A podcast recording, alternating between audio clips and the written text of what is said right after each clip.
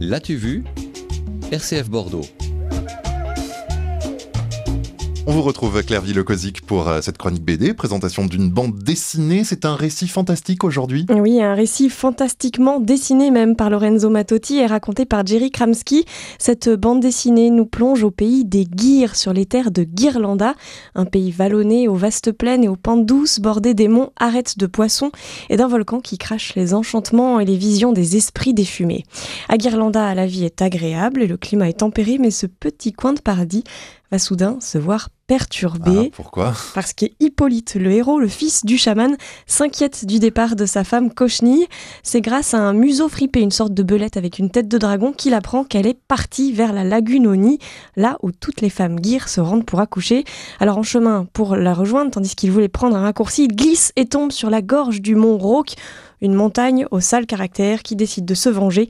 Et voilà le héros embarqué dans une épopée à la recherche du cœur que cette montagne a perdu. Bon, c'est plein de rebondissements cette bande dessinée. Oui, et encore l'album fait presque 400 pages. Alors vous vous doutez bien que je vous ai raconté qu'une petite partie des aventures d'Hippolyte. À sa suite, on fait la rencontre de créatures mi-humaines, mi-animales, toutes assez originales, certaines sympathiques, d'autres sanguinaires.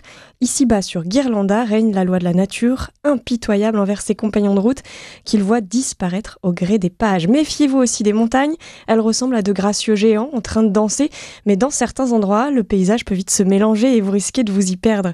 Attention aussi aux nuages, il se pourrait que ce soit un troupeau de baleines désert en pleine migration, un roman graphique fertile en imaginaire, porté par ce héros, Hippolyte, ce guire dont l'apparence est elle aussi euh, très surprenante, un mélange de moustache de phoque qui remplace le nez cache la bouche et le menton, de jambes musclées qui pourraient être celles d'un caprin, et enfin un gros ventre gonflé à l'hélium qui rappelle celui des Moomins, cher aux auteurs qui, qui dédient d'ailleurs ce très bel et gros album au petit personnage de Tove Jansson, mais aussi à l'univers de Moebius et de Fred avec son fameux héros un peu lunaire du nom de Philémon. Euh, dans ce roman d'apprentissage, Hippolyte nous rappelle aussi l'ingénuité du petit prince et puis la quête d'un Candide. Le crayonné de Lorenzo Mattotti est tout en rondeur et en aplat griffonné pour donner du relief au noir et blanc. Et puis euh, son chapelet de personnages tous très charismatiques est un régal.